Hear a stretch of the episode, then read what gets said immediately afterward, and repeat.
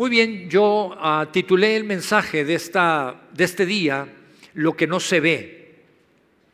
Y regularmente, en la gran mayoría de las veces, ah, lo que no se ve es lo que te terminará ah, sosteniendo durante toda tu vida. Socialmente estamos muy acostumbrados como seres humanos a, a tener la evidencia, palpar, para poder creer pero te puedo decir que cuando hablamos en los términos de Dios, en la palabra, con respecto a la palabra de Dios, normalmente lo que no se ve es lo que termina sosteniéndote a través de tu vida.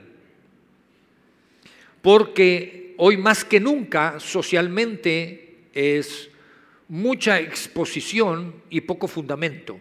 A ver si me estoy explicando. Y me refiero a las redes sociales mucha exposición, mucha demostración, pero poco fundamento.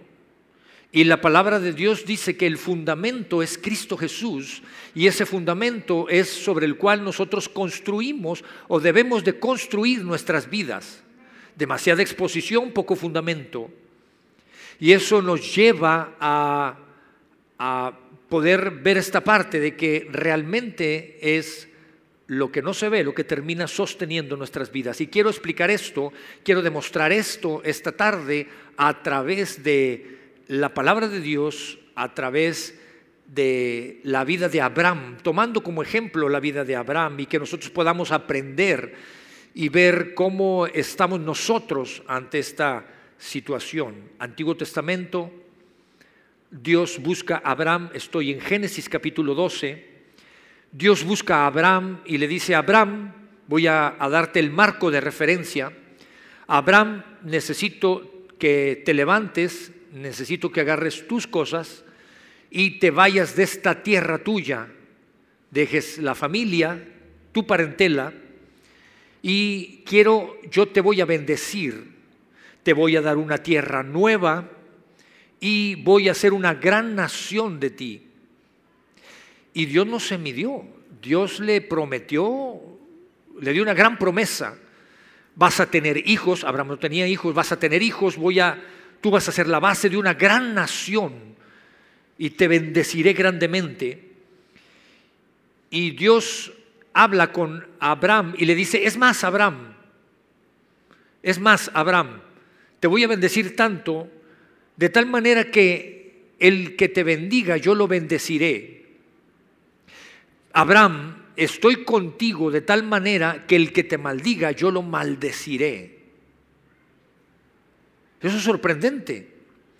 E, e, eso es lo que Dios está parafraseando y Dios está, lo que le está diciendo Dios a Abraham es esto, el que se meta contigo se mete conmigo. Mamás saben de lo que estoy hablando, ¿verdad? Con sus hijos, ¿o no? Ay, del que le toque un pollito a la mamá. ¿Verdad? No lo dicen, pero, pero se las gastan todos los días así, ¿a poco no? Los papás somos diferentes, déjalo que se pelee, hombre. ¿Verdad? Déjalo que aprenda. Y la mamá, al que se meta contigo, me dices, hijito. ¿Verdad? Y Abraham, Dios le, es, Dios le dice a Abraham, prácticamente lo que le está diciendo es, el que se mete contigo se mete conmigo. Aquel que te bendiga, yo lo bendeciré. Y aquel que te maldiga, yo lo maldeciré. Dios lo que le estaba queriendo decir a Abraham es mi nivel, ese es el tamaño de mi compromiso contigo. Abraham le cree, Abraham se levanta, agarra sus cosas y se va a poder vivir la experiencia de, de esa promesa. Capítulo 12, capítulo 13, Abraham empieza a vivir diferentes situaciones, empieza a vivir altibajos. Abraham empieza a tener más posesiones, más ganado, empieza a ser bendecido, tiene riqueza, pero también tiene altibajos, también hay situaciones bajas. Tiene que salir huyendo de la ciudad donde vivía porque había hambre, huyó del hambre, se las vio difícil. No todo fue color de rosa. Tuvo conflictos familiares de tal manera que tuvo que, aún en el viaje, tuvo que separarse de su familia de un familiar. ¿Alguien le ha pasado que, que, de repente todos tenemos un familiar incómodo, no? ¿Sí o no más yo en mi familia? ya el tío, el primo, el sobrino, el ahijado, o a veces uno es el, a veces uno es el familiar incómodo, pero no reconocemos, ¿verdad? Aquel que dice lo que no debe decir en el momento en donde no lo debe de decir con la gente que no lo debe de decir y se genera un problema. ¿Estamos? Eso le pasó a Abraham también. Abraham tuvo que decirle, a ver, mijito, de aquí para allá, esto es tuyo, esto es mío, vamos a separar las chivitas, las tuyas, las mías, voltea para allá, ¿qué lado te gusta aquello? Pues tú te vas para allá, yo me voy para acá. Abraham lo había experimentado, Abraham experimentó lo mismo que tú y yo podemos estar viviendo. No, no fue nada extraordinario. Capítulo 12, capítulo 13, capítulo 14, capítulo 15. Y para el capítulo 15 ya habían pasado 10 años. 10 años. Y llega un momento en donde Abraham está en su tienda, en su casa de campaña, y piensa y empieza a orar a Dios. Y empieza a orar a Dios y su oración la traduzco de esta manera. Dios, han pasado 10 años de que me diste esa promesa y yo te creí. He mantenido mi fe durante esos 10 años, aún en los altibajos. Estoy aquí. Ni tengo familia, ni tengo hijos, ni tengo tierra. Estoy adentro de una casa de campaña. Dios, diez años Dios. Yo no sé si tú te puedes identificar con esto. Yo no sé si tú tienes una petición delante de Dios, una oración delante de Dios y puedas estar diciendo, Dios, ya es tiempo de que le caiga el 20 a mi esposo. Y es tiempo que le caiga el 20 a mi esposa. Y es tiempo de que mis hijos estén aquí junto con nosotros, adorando. Y es tiempo de que mis papás estén aquí creyéndote. Yo no sé cuántos años tenga la petición que tienes delante de Dios. Lo que te puedo decir de acuerdo a su palabra es que Abraham recibió una promesa de Dios y no cualquier promesa. Y lo que quiero que veamos en esta tarde es qué es lo que hizo Dios.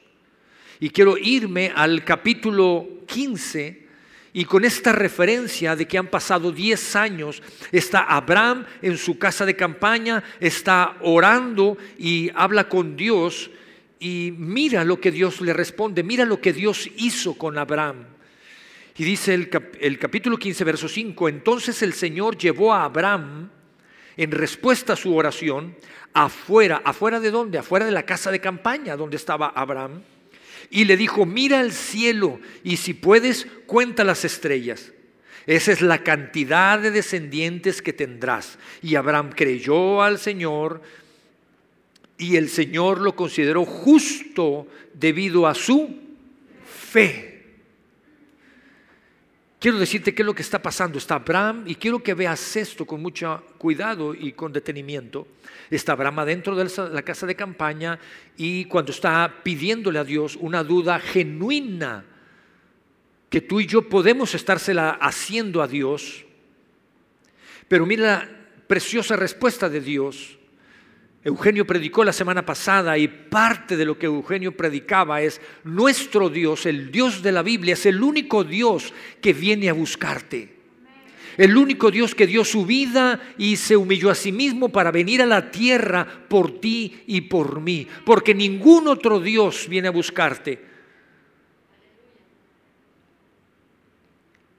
Y quiero que te imagines esta parte porque dice la palabra de Dios, lo que leímos ahorita, está orando Abraham adentro, me lo imagino orando y diciendo, Dios, ¿qué pasa? Para este entonces yo ya debería de tener la tierra, ya debería de tener familia. Diez años, Dios. Pero viene Dios, dice que Dios vino, lo tomó y lo sacó de la casa de campaña. Me imagino a Dios y me lo imagino conmigo diciendo, Roberto, ven para acá, salte de aquí, ven y mira esto mira todo esto, ¿puedes contarlo? No, Dios, no lo puedo contar. Pues de ese tamaño va a ser la descendencia que vas a tener. Ese es el nivel de mi promesa que te vengo dando desde hace 10 años.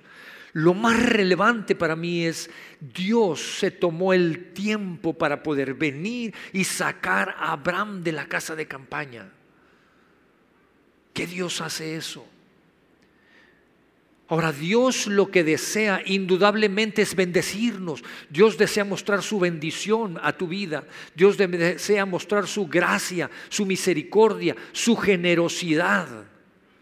Pero muchas veces nosotros estamos encerrados, limitados en nuestra casa de campaña. Yo prediqué domingos atrás sobre lo que Pablo decía, atravesaremos por situaciones complejas, no sé si recuerdas, y les decía, no cedas a la tentación, no cedas a la tentación de acampar en medio del problema, porque eso pareciere que es cómodo, porque te encierras. Yo decía, te metes a la casa de campaña, es más, nos metemos al sleeping bag y cerramos el zipper para que no nos den los pelotazos ni los garrotazos. Parece que está resuelto, pero no. Y Dios viene y confirma esta palabra y dice, no, no, no, Abraham, salte de aquí, no te me quedes aquí. Aquí lo que como ser humano es tu, tu visión limitada, porque tendemos a ver lo que está inmediatamente enfrente de nosotros. Tu visión limitada hace que me veas a mí limitado, pero yo no soy ningún Dios limitado. Ven para acá, salte, mira lo que tengo aquí. De esa dimensión es mi bendición, de, esa dimensión es el tamaño de mi bendición. Dios viene y te baja y se mete en la casa de campaña de tu vida para sacarte de ahí y tu visión pueda ser ampliada. Ahora, Dios le responde, Abraham le responde a Dios con una, con una pregunta muy genuina. Ok, Dios, te creo, ahora tengo, te tengo una pregunta, Dios. Discúlpame, Dios, te tengo una pregunta. Ahí mismo, en ese mismo capítulo, verso número 8. Pero Abraham respondió, oh Señor soberano, ante todo tu soberanía, te reconozco, pero tengo una pregunta. ¿Cómo puedo estar seguro que realmente voy a poseerla? Te creo. Y el Señor dijo, tráeme una novilla de tres años, una cabra de tres años, un carnero de tres años, una tórtola, un pichón de paloma. Entonces Abraham le presentó todos estos animales y los mató. Y luego partió cada animal por la mitad y lo puso, puso una mitad de un lado, la otra mitad del otro lado. Sin embargo, no partió las aves por la mitad. Algunos buitres se lanzaron en picada para comerse a los animales muertos, pero Abraham los, los espantó quiero explicarte qué está pasando aquí. Dios saca a Abraham y le dice, mira, te voy a reafirmar la promesa que te di hace 10 años. Te la voy a reafirmar. Así va a ser mi bendición. De esa dimensión es mi bendición. Abraham genuinamente le pregunta, ¿cómo voy a tener la certeza de que eso va a suceder? Y Dios le dice, ok, Hace 10 años te lo dije, el que se meta contigo se mete conmigo. Te lo dije verbalmente. Ahora vamos a sellar un pacto. Vamos a hacer un pacto para sellar lo que yo te estoy diciendo. Lo que te dije hace 10 años te lo reafirmo nuevamente. Te voy a bendecir.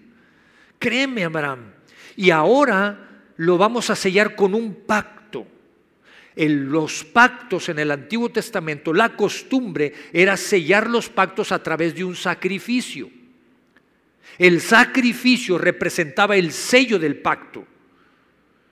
Y la costumbre era, por eso Dios le dice, tráeme un toro, tráeme un ovillo, tráeme una cabra, tráeme esto, tráeme el otro, porque vamos a celebrar un sacrificio para sellar ese pacto. Ahora, ¿cuál era la costumbre? La costumbre era, como dice lo que leímos, se tomaba un animal, se partía la mitad, se ponía una mitad aquí, otra mitad del animal acá. Se partía el otro animal y se iba poniendo una mitad de un lado, la otra mitad del otro lado, de tal manera que las personas que iban a hacer el pacto pasaban, caminaban por ese camino, valga la redundancia, en señal del pacto. Y estando pasando por ahí, ellos expresaban, si no cumplo, si no cumplo el pacto, hágase como estos animales. Es decir, estaba su vida de por medio. Ellos sellaban ese sacrificio, el pacto con el sacrificio. Y lo que decían es, si yo no cumplo mi parte del pacto, que se haga como se hizo con esos animales. Esa era la costumbre. Y Dios le dice, ¿qué más quieres que te haga? ¿Qué más quieres que te diga? Era un pacto, un sacrificio que estaba sellando ese pacto. Ahora, pon atención en esto, porque lo que sucede de inmediatamente después es que baja un buitre y se quiere llevar el sacrificio. Y sí es lo que leímos. Y el buitre se quiere llevar el sacrificio, pero dice que Abraham luchó. Abraham los espantó. En el original la traducción es espantar o ahuyentar. Y el significado de espantar, ahuyentar en el original es pelear violentamente. Ese es el significado. Podríamos estar traduciendo que Abraham peleó violentamente contra el buitre. ¿Por qué? Porque el buitre se estaba robando el sacrificio. El buitre se estaba robando el pacto que Abraham estaba haciendo con Dios. Y Dios dijo, Abraham dijo, no, no, no, no, no me lo vas a robar, esto me pertenece. Voy a defender ese sacrificio porque lo que representa la promesa de Dios para mí. Durante la Biblia podemos ver que habla de los buitres, no es la primera vez que habla sobre los buitres, sobre las aves.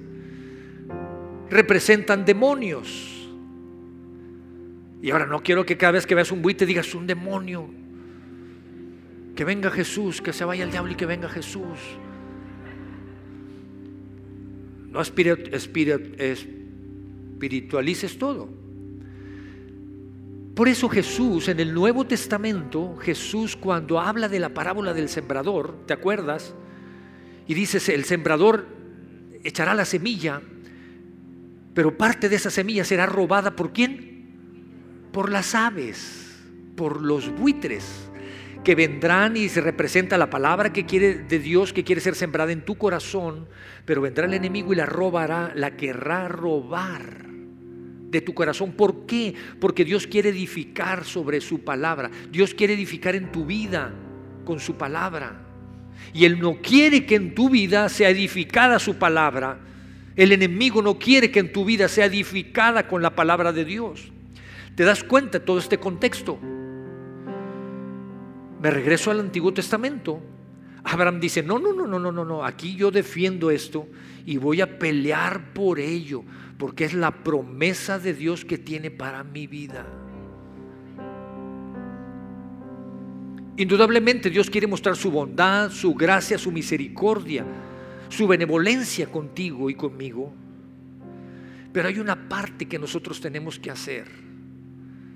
Y Abraham nos enseñó a hacerla. Él defendió ese sacrificio por lo que representaba.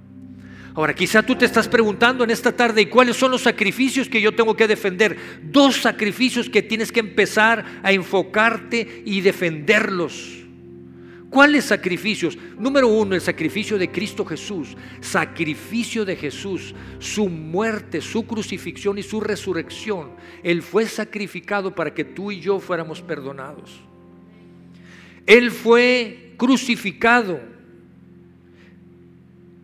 Él fue sacrificado para que tú y yo tuviéramos redención de pecados, para que fuéramos limpios, para que tuviéramos salvación y vida eterna. Ahora el sacrificio de Cristo Jesús, cuando nosotros reconocemos ese sacrificio, nosotros, el sacrificio de Él está en nuestras vidas, en nuestros corazones. ¿Qué va a buscar hacer el enemigo? Robarlo de tu corazón. Jesús no va a ir, no va a bajar a la tierra otra vez para ser crucificado, hacerse hombre, ir a la cruz y resucitar otra vez, porque la Biblia dice que fue una vez y para siempre. Pero ese sacrificio debe de vivir en tu corazón.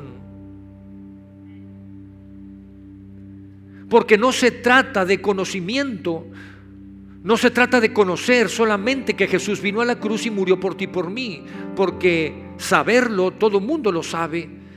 El mismo enemigo, el diablo, los demonios lo saben. Se trata de amar lo que Él hizo por ti. Se trata de amar que Él se sacrificó por ti y abrazar ese sacrificio. Y eso se guarda aquí, en el corazón. Y el enemigo quiere venir y robarlo de tu corazón a través del engaño. Él quiere mandar el buitre del engaño para robártelo. Y puede llegar un momento en donde tú digas, sigo creyendo que Jesús me ama, sigo creyendo que Jesús es el Hijo de Dios, pero he perdido el impacto y la influencia como creyente. ¿Por qué he perdido el impacto y la influencia como creyente de Dios aquí en la tierra? Porque ha sido robado de tu corazón. Sigue estando aquí. Sigue sabiendo que Él es el Hijo de Dios. Pero otra cosa es amar y abrazar lo que Él hizo. Cuando es robado, sabes una cosa, te sientes sin autoridad, sin poder y sin autoridad para defender, para pararte al frente, para confrontar el pecado.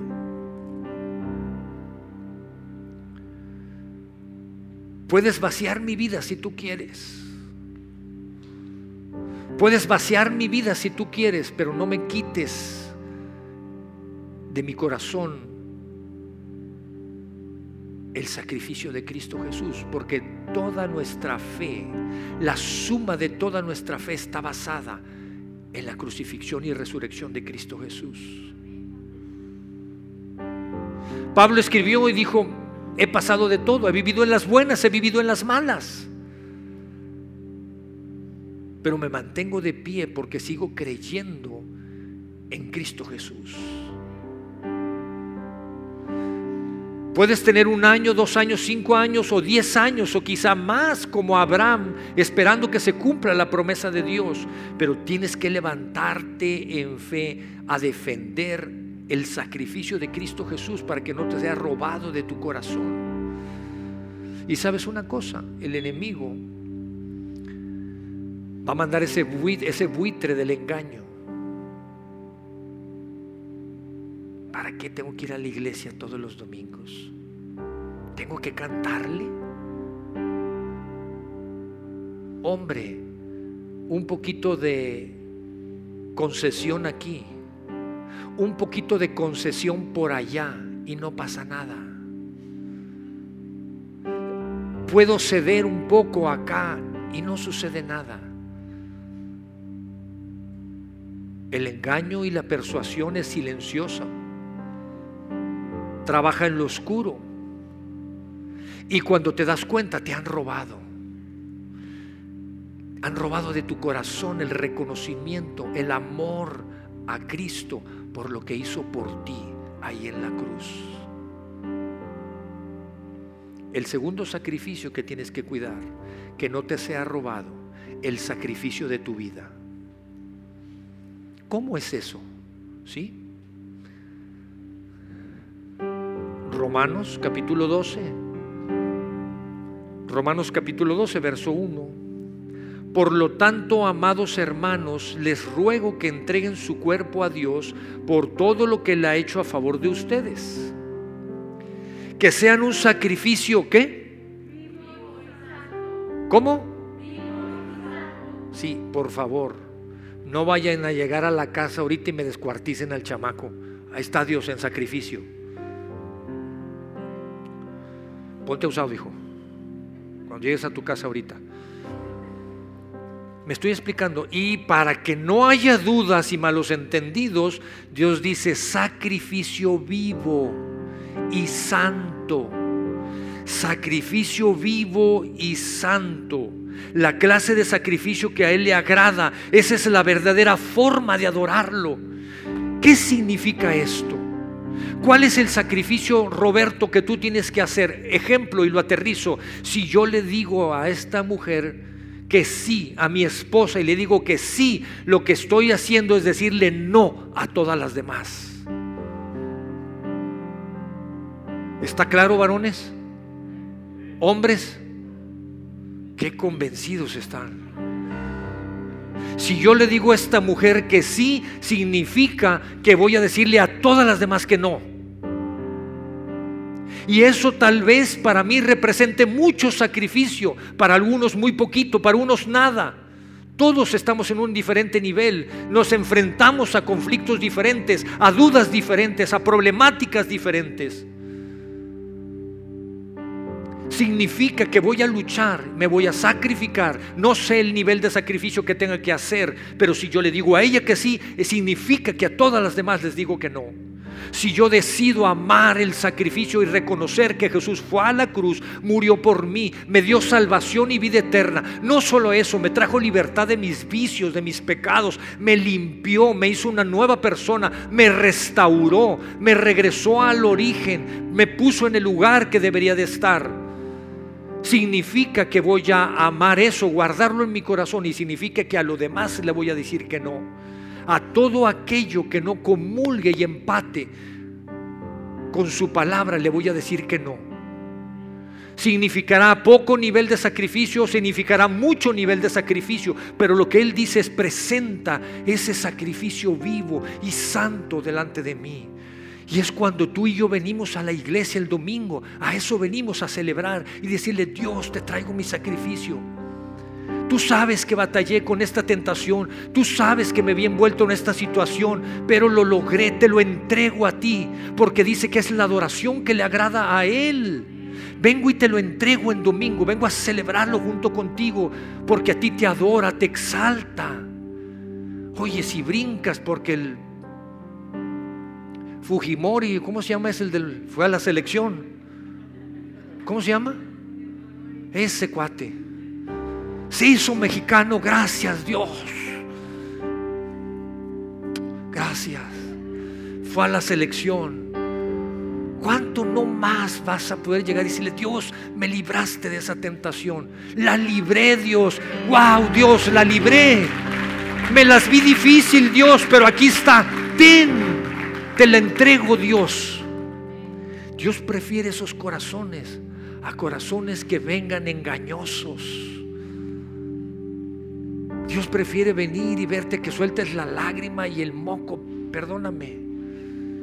Y que le digas, Dios, tú sabes que la batallé y me la vi difícil, pero aquí está Dios, te la entrego. Sacrificio vivo. El buitre de la seducción va a querer robarte ese sacrificio.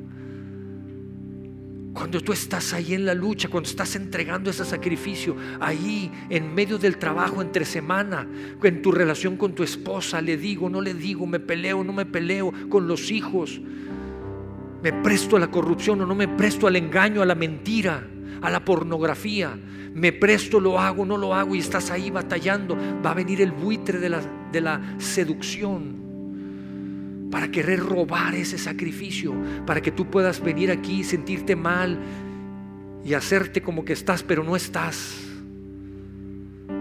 Para sentir vergüenza delante de Dios y decir, mejor no voy. Me estás agarrando la onda. Entonces cuando batallas entre semana y estás en esa lucha, ahí está el buitre queriéndose robar el sacrificio que tú estás haciendo, la lucha que estás teniendo. Y a veces nosotros ni cuenta nos damos. Estamos comiendo empanadas con café.